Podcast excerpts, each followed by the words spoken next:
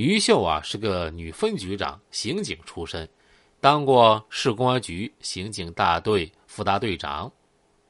一九九零年啊提为副局长，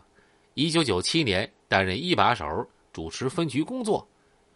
于秀局长工作作风泼辣干练，勤于思考，对刑事案件十分重视。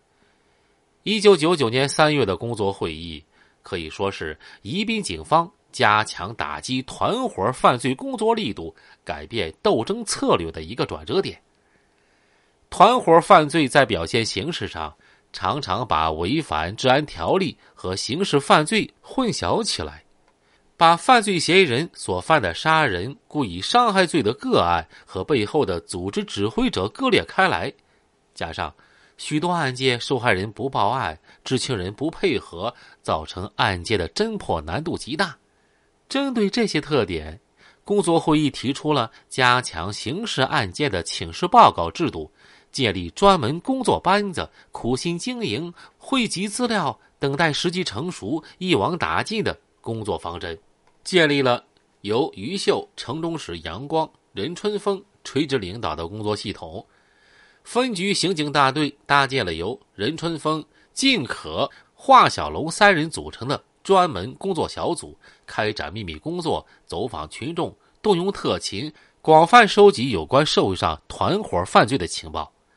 他们的工作思路是摸清宜宾市翠屏区有多少黑道团伙，每一个集团的代表人物是谁，内部组织结构怎么样，都有哪些骨干分子。摸清每一个骨干人员的家庭成员、社会职业、简历、经济来源。联络方式、活动据点、涉足行业、个人绰号、体貌特征、犯罪前科等等资料。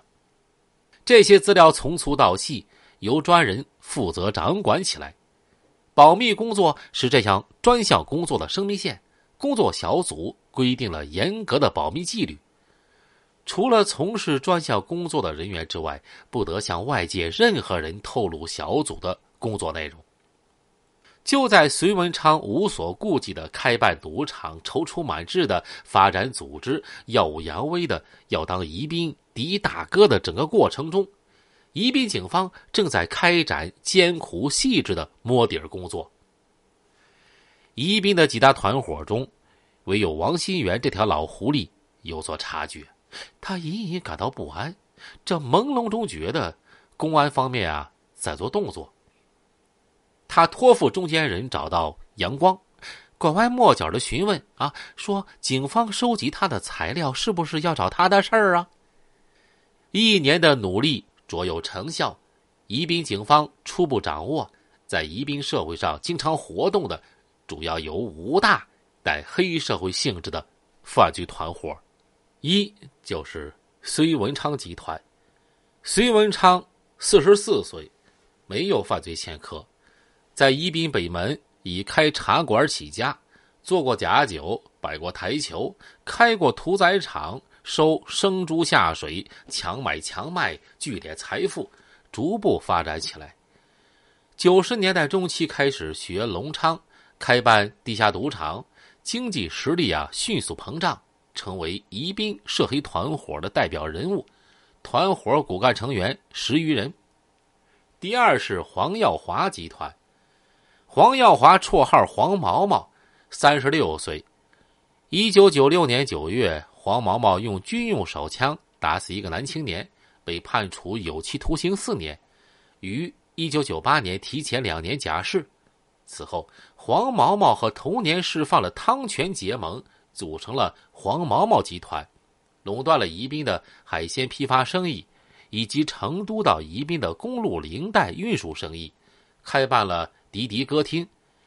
在经济上，黄毛毛得到隆昌邵文的支持，表现出很强的经济实力。团伙骨干成员十余人，在一九九九年发生的一系列凶杀伤害案件中，发现黄毛毛集团持有军用枪支。第三啊，就是王新元集团。王新元，四十七岁，绰号王二赖皮。他一九七四年因流氓罪被判刑七年，出狱之后做过珠宝生意，倒卖过文物，后来做猪皮以及蔬菜、水果、鱼类批发生意，垄断了西郊市场，养了一批流氓打手，强买强卖，不允许他人插手竞争。王新元集团内部组织严密，家法严酷，有一套对付公安的手段，长期没被警方打掉。近年来，